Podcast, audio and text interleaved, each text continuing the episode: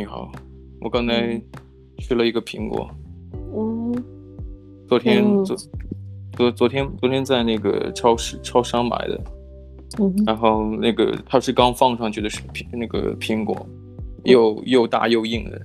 嗯哼，这个这个好像说起来有点怪异哈、啊。的的确就是很很大，而且它从仓库拿出来有点凉，然后就是硬硬的，嗯、然后放了一天之后，我刚才吃了一下，果然又啊蛮不错的。只不过吃完之后感觉这个、嗯、这个这个这个舌头有点发涩，酸酸的。对，就感觉好像口腔溃疡一样。你在口腔溃疡，算了，这么夸张？不不，就是那种那种感觉了。嗯嗯，好嘞。哎呀，最近最近健康饮食是啊，最近健康饮食啊，是不是？错。嗯，我刚刚我们来聊点什么？嗯，我刚刚看到一个蛮有趣的话题。嗯，就是他在呃文章上面是写说，就是小孩又不是你的商品，只是他的标题。嗯，他说肯定不是商品啊。嗯。可是我我知道，就是很多父母亲很喜欢，就是炫耀自己的小孩。哦哦哦，然后好像有也有一些大人很喜欢在别人面前贬低自己的小孩。哦，哎，好像我是属于后者。来来，你讲述你的故事。我我他的故事写说，就是他妈是属于把小孩当做商品的大人。但最近有一次，就是他妈想跟陌生的阿姨说她长得不错，就是小朋友长得不错。那女生写的文章的那个女生，嗯，下一秒直接扯掉她的口罩，就是为了让阿姨看她的脸。他当场就傻眼到不行，啊、觉得自己被很严重的冒犯到，完全不被尊重。因为现在毕竟还在就是你知道，嗯嗯，COVID 疫情。哦，可是可是这个小孩写这个文章，小孩应该。应该也不是一个真正意义上的未成年的小孩吧？是不是？就是大概已经十八岁以上了。就是你知道，有的时候还是会跟父母亲，就是去去哪里走来走去嘛，就是逛一下，嗯、我懂，我懂，吃东西什么的。我懂，我懂。即即便这孩子已经九十了，他爸妈还是他父母，对，还是他爸妈。对啊，父母亲永远都是你的父母亲。对啊，对啊。小孩子永远都还是自己的小孩子。然后呢，呃，后来他自己有跟他妈妈沟通。然后就讲说，就是他这样子很，就是妈妈这样子很不尊重人。啊、然后呢，嗯、他妈也只是就哦看一下，又不会怎么样，这样，只是那种无所谓的态度。结果就在昨天，嗯、就是他跟他妈去见远房亲戚，他妈又想要扯掉他的口罩，让大家看看我女儿有多漂亮，是吗？就是有点类似，就是一直在炫耀自己的小孩到底有多好看这样。然后呢，他直接往后一退，不让他碰。嗯，那那这个、嗯、这个写文章的所谓的这个文章里边的小孩，他有没有发自己的照片在文章里边？没有，没有看看并没有，并没有，自己有多好看。因为他他他他可能是就是蛮神奇的吧？啊，只是说这个现象而已。啊、我以为他是可能可能是想侧面的角度来来跟大家讲，呃，我的确我的美貌能够让让我的妈妈每每逢一个亲朋好友都想去炫耀一番那那个样子。嗯，我不知道，反正就看到这样。然后呢，哎、欸，他就说，就是他平常工作都蛮晚，很累这样子。然后他妈又喜欢打电话来说，就是他，就是妈妈今天跟邻居聊天，然后邻居的小孩去台积电刚满一年就领了一百七十万台币，然后呢，每天七点下班。然后呢，他就说，就是谁能够懂？工作累的要死，又要听妈妈说一百遍没有根据话的痛苦。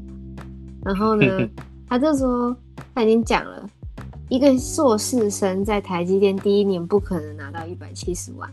我身边、嗯、就是他身边有很多同学的学长姐都没有拿过这样的价格，然后的薪水。讲完之后，下礼拜又打来讲一样的内容，然后一直劝他去台积电。嗯。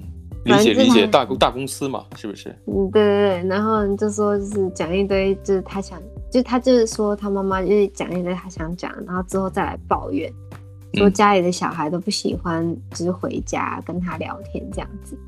嗯哼。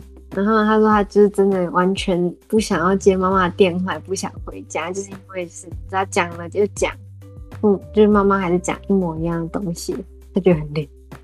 那这倒是啊，那这个，这个、这个的确像我们曾经在 podcast 里面有做过一些，就是类似那种呃题材，就我们的有有有好像有有一期节目在谈论这种呃同龄人的竞争压力，就 peer pressure，就包括你像这个这个这个事例里边，很明显，这个父母好像已经参与了这个孩子所在的这个同龄圈层的这个竞争压力当中了。而且是那种压力的这个施加方，嗯，就直接就是说，哦，邻居家的孩子怎么怎么样的，是不是？嗯，你包括很明显，那那那就是见到了一些陌生人，或者说不是那么熟的人，哎，你看看，哎，我我的女儿长得有多好看，其实其其实好像仿佛就在内心里边就在寻求一种，好像别的我比不了，别的我的孩子比不了这其他人，但是至少样样貌很好看，嗯。就至少有个东西是让他骄傲的，这样。对，嗯，我我记得你像咱们好像前段时间看一场露天电影，嗯、然后真的 The Breakfast Club，早餐俱乐部，没有聊过。嗯，对，有很多很多这样的这个情节。嗯、其实我觉得好像从小到大，我们看到那种青春题材的电影里面，总会有一个就是万年不变的一类人。就是有所谓的这种父母期待转换为这种内部压力的那些人，他们对，就是他们压力都是来自于一个非常简单的一个出发点，那就是让父母让父母骄傲。嗯嗯嗯，就是让身边的亲人、自己所爱的亲近的人骄傲。这这这是一个，其实是中规中矩讲，我觉得这是一个非常，呃。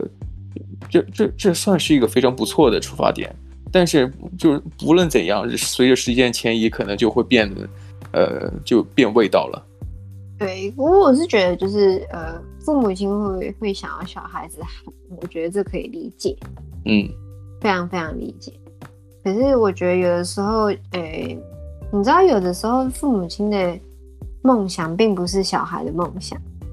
嗯，是是是。其实其实说真的是真的很难，就是如果去换做立场去想的话，我觉得其实是真的蛮难去割舍的，就有点像是说，哎、欸，我希望，哎、没有一个父母是希望小孩子不好的，这是这是这是可以理解。可是你知道，如果真的爱一个小孩的话，放手这件事情是很难的，肯定的。所以就会觉得是说，就是假如说我今天。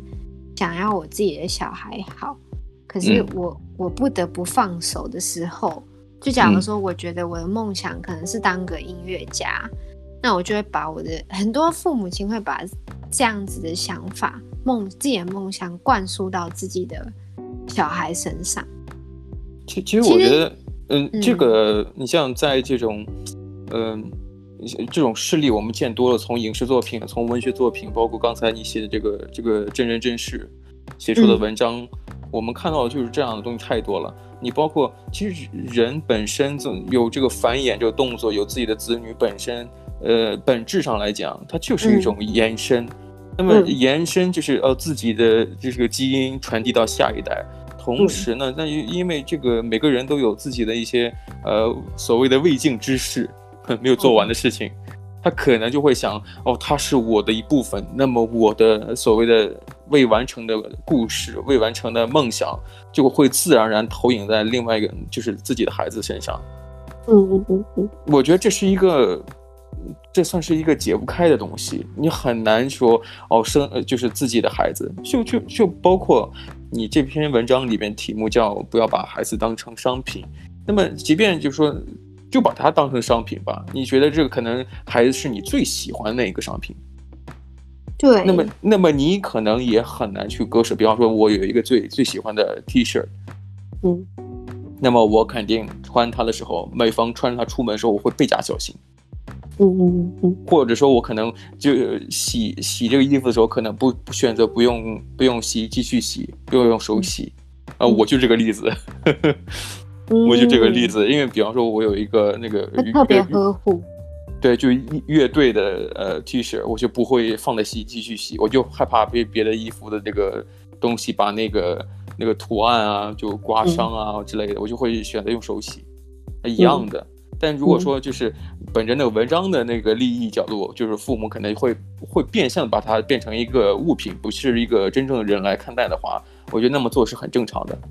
嗯嗯啊，就是就是说，嗯，就就就会觉得非常的嗯无理取闹，有有些行为就完完全不能得到一个合理的解释。对对对对，就是你有的时候像像所谓的什么恐龙父母啊，或者直升机父母那些，就是有点你知道。当当一个呵护到一个极致的时候，就会变成这样子的呃一个那叫什么啊？反正就是太夸张了，就是谁都不能去解释给我理解的事情。嗯哼。可是其实有的时候人会有一个情绪，就是不是情绪，就是一个你知道像啊上瘾，像吸烟啊或什么的。嗯。一开始都会觉得哦，我只是就是可能。以吸烟来讲，就是放松自己嘛，或喝酒，嗯、就放松自己，让自己开心这样子。嗯、然后到一个境界的时候，变成依赖。那依赖之后，就会变成成瘾。嗯、所以我觉得，其实就是以以就是呵护小孩来讲的话，也可以这样子去解释。小孩子刚出生的时候没有到那么对，然后你就会觉得，哎、欸，这是我一手带大的孩子，嗯，他很重要。然后呢，就会一直觉得说，哎、欸，我这样做的事情是对的。其实，其实人都会选择做一些相对来说容易的事情，嗯，因因为一旦形成习惯的一些做法或行为，他就会认为是是简单容易的，嗯嗯。你比方说，你你就习惯于做 3D 设计，那那么你你你做别的，你可能就不太容易。给你一个简单工作，你可能还在想，我要不要再做 3D 设计？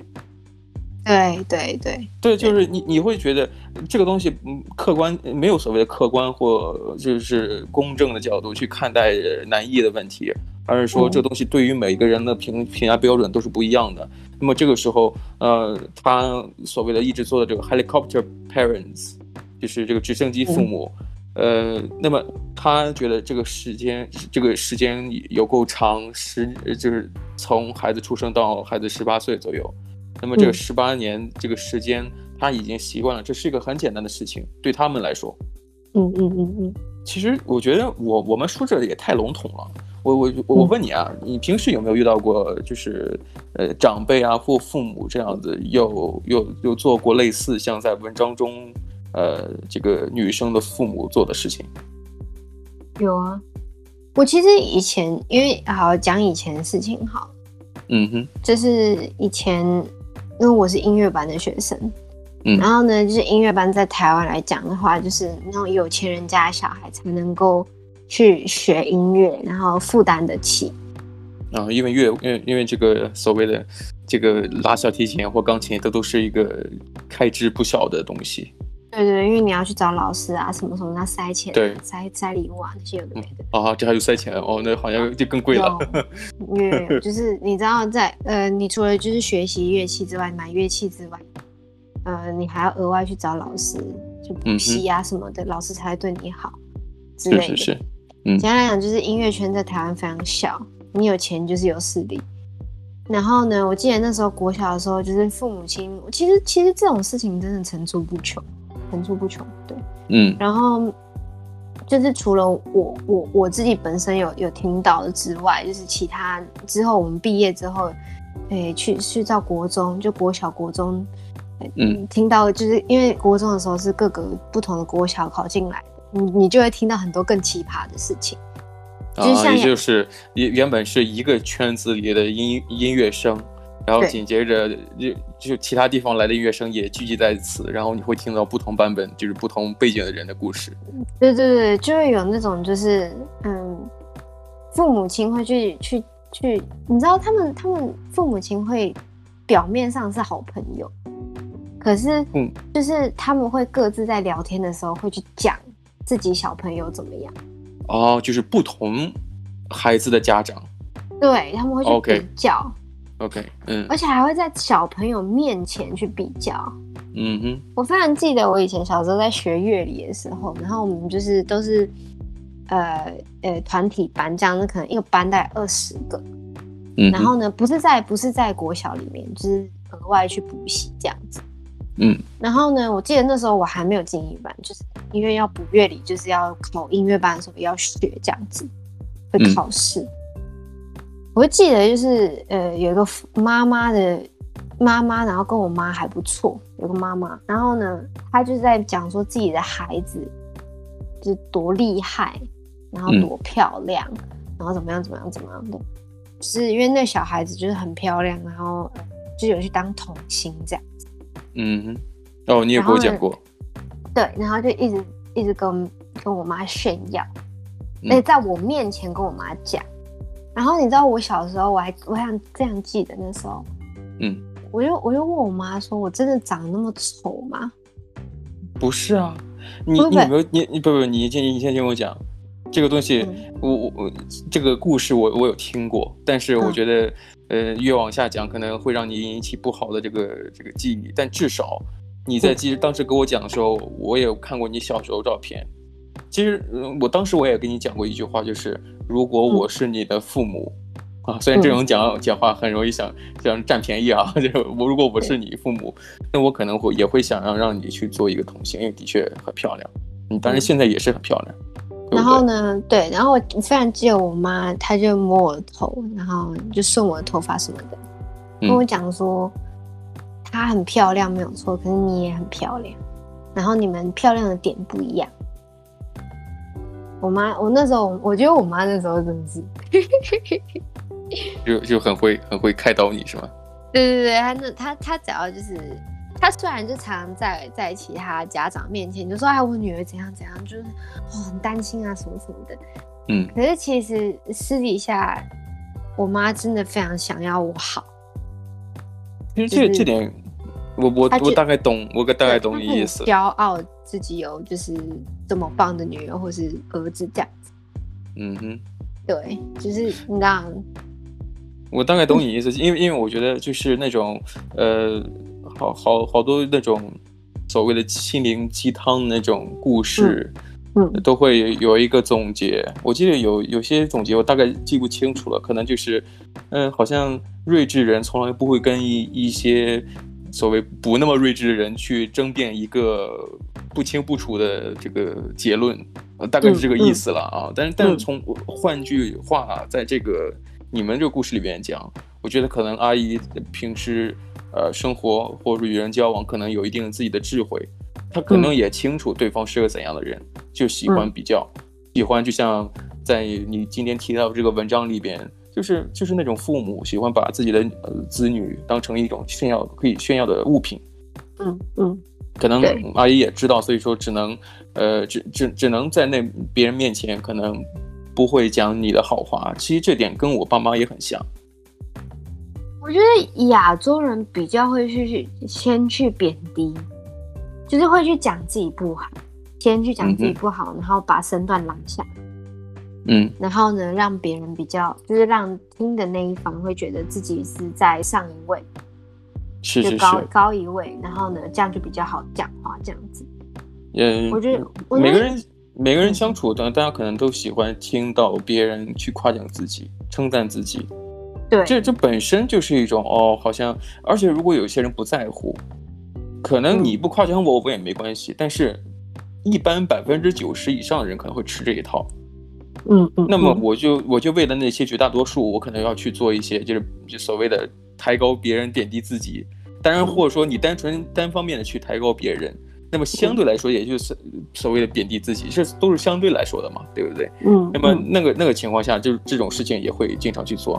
嗯，像刚才你提到阿姨是这样子，我妈平时也是这样子的。嗯，她可能会在外面，可能也不会讲我任何一句好话。嗯。嗯。那个 Discord 有有声音吗？哦，我看一下。哦，还还在。我我们学校的东西，没关系，没关系，没关系，没关系，就是呃，在外面，哦，我妈平时在外面可能会直接就是，哎，呃，不会讲我的好话，嗯，但是呃，好处就是什么呀？我不在乎，嗯，我根本不在乎，就是就是你你就是别人说说我不好，我我我我其实就属于那种没皮没脸。你觉得没差是不是？而而且而且我不知道我不知道为什么，我从小的时候我就会觉得我在别人眼前变得那么的不堪，我觉得给我安全感。嗯嗯嗯嗯嗯，就就会说，哎，我我我自己有几斤几两，我很清楚。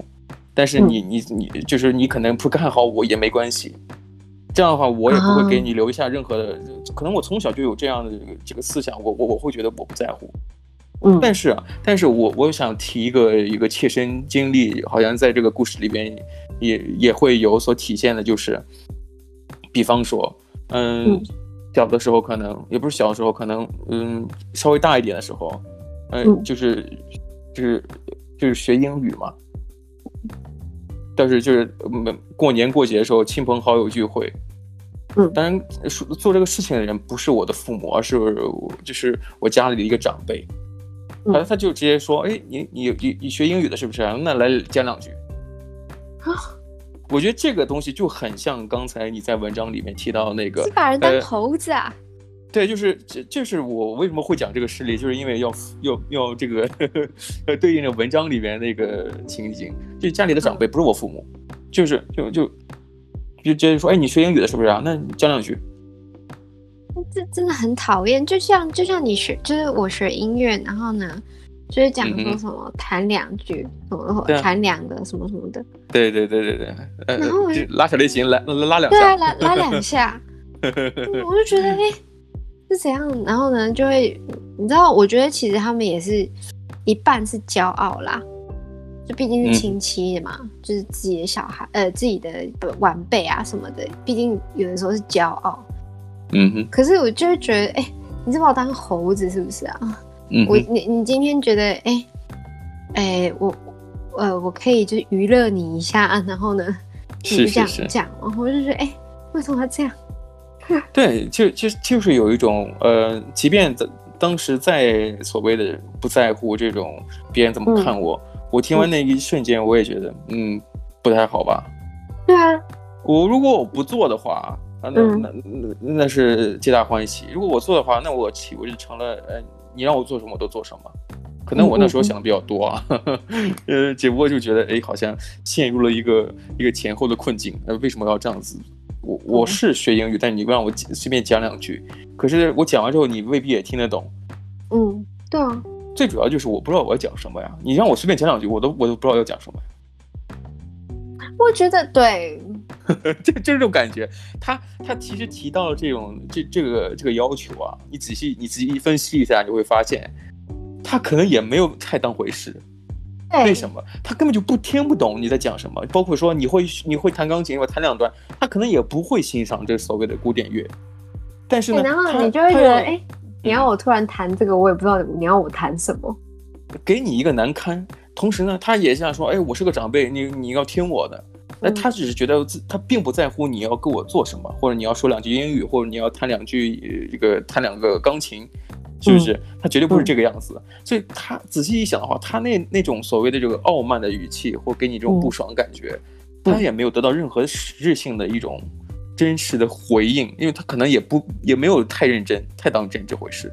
嗯嗯嗯嗯，只是当时那种感觉就好像哎，很不好哎，就是敲着锣哎，带一只猴子到那个集市里面开始开始表演。嗯。来来来，是翻个跟头之类的，还好这这个事情不是我父母做的。啊，对。对，我我我父母不会这么做，嗯。嗯，但是他们很清楚就是什么呀，他他们他们他们一直就是给我灌输一个道理就是什么呀，他说有一次我妈也跟我讲，也也是最最近跟我讲的，说你并没有我在外面跟你讲你那么不堪，他他他反而在开导我，你知道吗？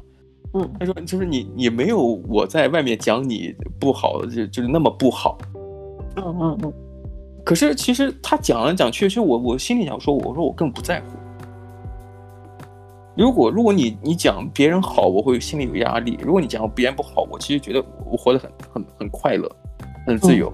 嗯。嗯，因为因为毕竟嗯，别人也不懂我好不好的，跟这他也不会太太太在意。在在意我，我也不会在意对对方，就就是没有就是没有交集。那么这个时候你怎么说都行。嗯，你很会想哎，我自己自己都会觉得哎，怎么会这个样子这样？是啊，就是，就是我反而会觉得就是、嗯、呃，我会把东西太当一回事。太当一回事。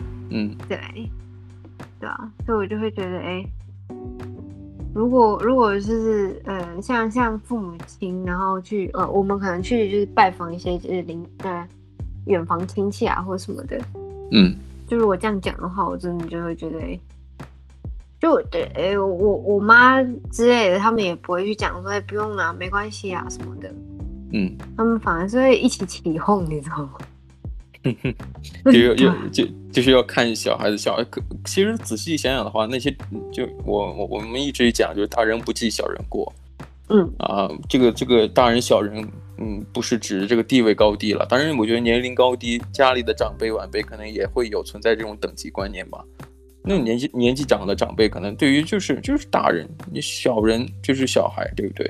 那大人不计小人过，那么可以就是说，那那他们起哄可能也没有太当回事，嗯，就是可能从一开始，所谓哪哪怕就是给你这种颐指气使的，就是让你做一个事情，或者说把你当成一个呃就是玩耍戏耍的工具，可能他们也没有太认真。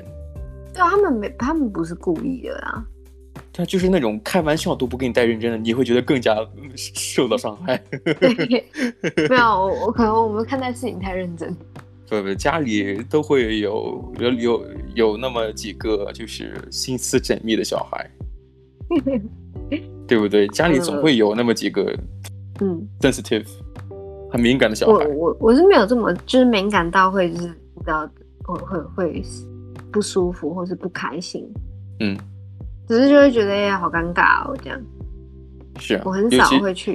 嗯，尤尤其是像刚才遇到的那种问题，哎，你会，你你学音乐对不对？那那你弹两弹两段，然后这时候大家在聊天的时候，突然就空气安静下来了，然后大家都会看着你。这时候你会觉得，哎，我要弹什么？你你为什么要这么问我？嗯，好害羞哦，好害羞哦。你也不是很很认真的在乎我会不会弹，你只是只是想展现出你这个长辈的威严。嗯嗯嗯，是不是？所以说，我就觉得，嗯，嗯，你，所以我就觉得拿出这种单独的事例，其实能看出来，有有些家长可能真的就不在乎孩子，至少不是那么在乎孩子作为一个人的角度去去思考对方的感受。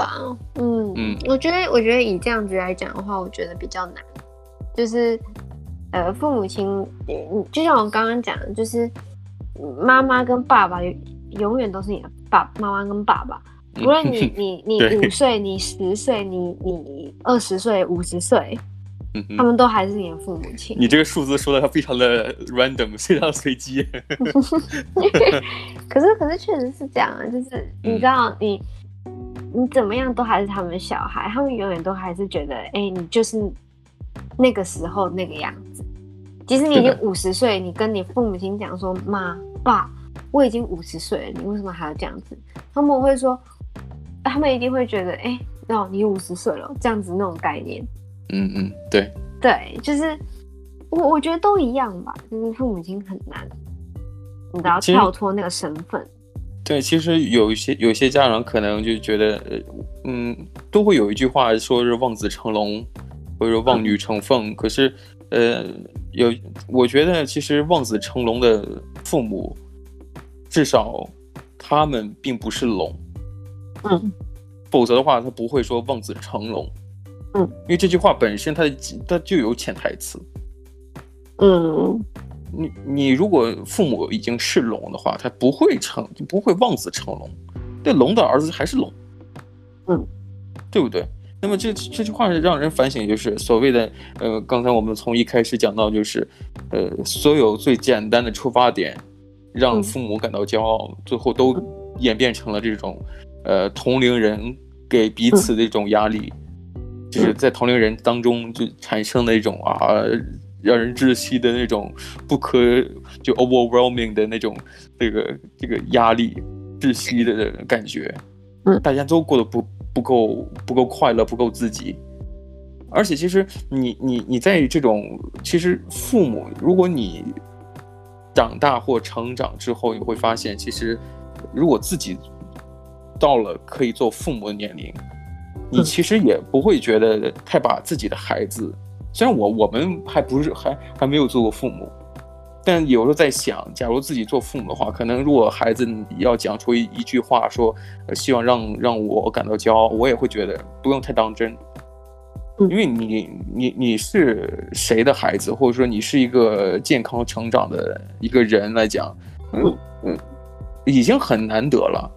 嗯，我记得在又好像要提到一个我我们都比较喜欢的一个一个动漫作品漫画，就是《进击的巨人》。嗯嗯，好像里面有一个有一个台词在第一集，第一，呃，就是漫画和动画的前几集吧，好像。就是那个主人公很小的时候，他妈妈在抱着他的时候，嗯，呃，就就说过一一一句话说，说啊，他已经他出生在这个世上已经很很很伟大了。哦，对，我记我我记得，嗯，就是就是。好像可能在旁边也有人问他，孩子将来要做成，说我具体我也忘了啊，但是那个台词我还记得，大概是这个意思啊，就是就是别人可能会问将来有什么打算或是怎么样的，或孩子你对孩子未来有什么看法？他说没有，因为孩子出生在这个世上已经很了不起了，对，已经很了不起了。其实有的时候真的是特别特别的去呃难为情去想这事情，包括。我记得在我新新出版的那个书里面有一个章节叫 “self-taught human”。嗯，我我我曾经也有跟你讲过，我说我说这个这个词看起来非常的 absurd，一个非常荒谬的一个观点。这个 self-taught 是一个自学自学的意思，但后面加一个 human，一个自学而成为的人类。其实我我我在探讨这个这个这个章节本身也也大概是这个意思，就是所有的人。你不能说你是一个完整意义上的人，至少在我我的这个哲学世界里边，不是这么认为的。嗯，好多人好像还还不清楚做人的本质是什么。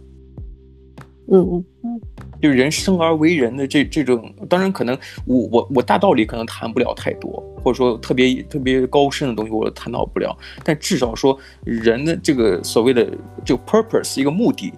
嗯，或者说他他出生到到成长，最后到死亡，这个这个这个过程漫长，我可能还没有体会到，但至少在你还在进行当中的这个过程，你会觉得，哎，有些东西我们还对于我们自己本身的呃职责或者说功能，这个人设还不清楚，嗯，所以还是在学习的，你你在学习。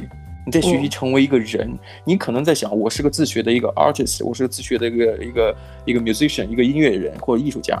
但是最后其实不是啊，你最后还是要研究来研究去。我们先成为一个人。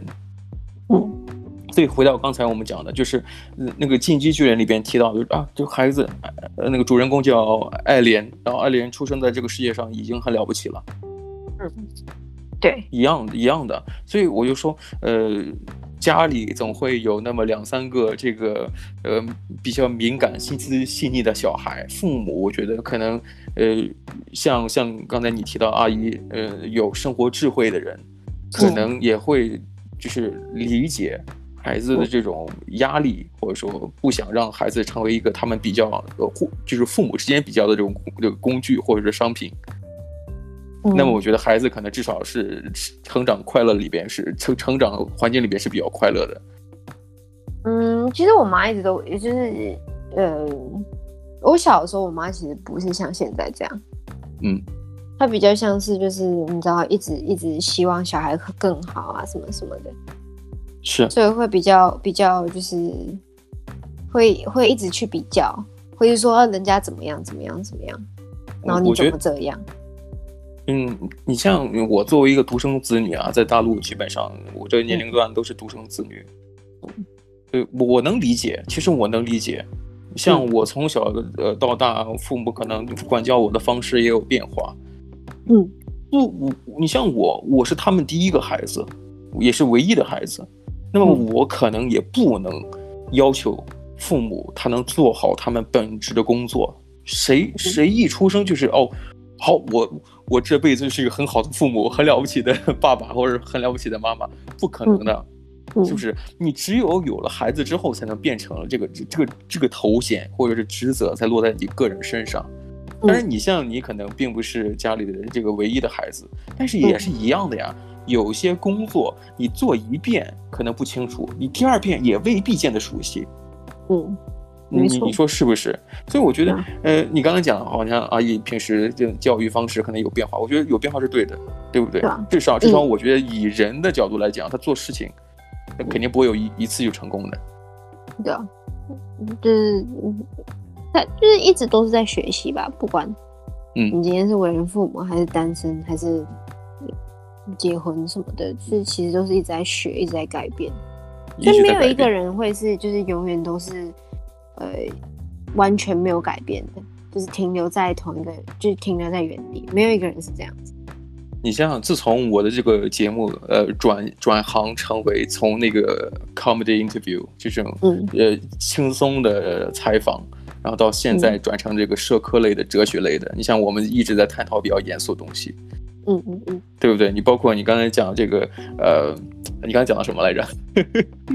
哎，就是反正就是人呢、啊，一直都在学习。啊，这呃，对，我想起来了，一一想夸自己，然后又就就忘乎所以啊！我想起我要说，我想想起我要说什么，就是呃，我我其实挺讨厌这种经验论。啊、嗯呃，一个人告诉我自己有多么有经验，或者说做做事情、做工作，我是一个经验独到的东西，嗯、我我我其实呃，我只会我听到这种话，往往会一个耳朵进一个耳朵出，嗯。嗯，就好像我曾经也好像在另外一几期节目里面有有提到过一句话，就是就是好多人说哦，我这个人感情经历非常丰富，我跟别人交往怎么怎么样会有什么优势？我觉得不不存在这种优势，因为你所有的这个感情经验都只是当时当地对着不同的人进行的，但是面前这个人你还是新手，你才第一第一天见到他。或者说你第一次碰见这样的人，每个人都是不同的。嗯、那么你过往之前，你交往了五个女朋友或交往十多个女朋友，没用的。嗯，这这种所谓的经验，在我看来是没有任何用处，只是相对来说，哦，你你比其他的人男生来讲，你可能交往女生比较多。嗯，所以所以我就我就觉得这种经验，或者说像是那种呃，从一开始就给自己定性，我是一个很好的什么什么职职责。我觉得都都比较，呃，有待商榷啊。我不能沟通，嗯、至少我不能沟通啊。每个东西都是学习的，包括你像，呃，可能原来那种心思缜密或者敏感的小孩，慢慢也能理解父母的那种攀比心理的来由。对，或者父母可能呃，随着他们长大，或者随着不随着他们长大，随着他们的这个变老，或者看着周围的同龄人。呃，就是或者说年纪相仿的人，又又又有一些孩子在进行交流，可能他们也会发现自己一些之前的一些做的不不足的地方。嗯嗯嗯，所以我们就看，嗯，嗯，没错，没错，嗯，哎呀，其实本身这个节目本身做的也没有像像你们的节目那么轻松愉快。呃，当然也主要也是因为啊，近期在台湾花莲发生了一个、嗯、呃非常非常大的悲剧——泰鲁格号。没错。所以我想节目最后啊、呃，怎么说呢？你作为来对来就是致敬，也不是说致敬吧，至少就是至少、嗯、呃，希望这个死者安息。对。希望生还者能够平安，而且我相信这是一个呃前所未有的挑战，嗯，呃很痛苦，是个彻头彻尾的人间悲剧，嗯、呃，我相信这件事情不会这么轻易的过去。每个人，呃，当然像我们刚才讲的，死者让他们安息，生者希望能够早日呃脱离这种痛苦的阴影。嗯、我这样我这样说可以吗？对。嗯，这也没办法，就是脱离这个阴影吧，就是因为那个阴影会永远都就是留在你。我我懂我懂，你你你你你是比较理性的，我我我只是表达这种呃希望吧，因为我也知道有些事情知易行难，嗯、但是呃，但就是一个美好祝愿吧，是希望希望就是像我我可能我我并没有在他们生活过。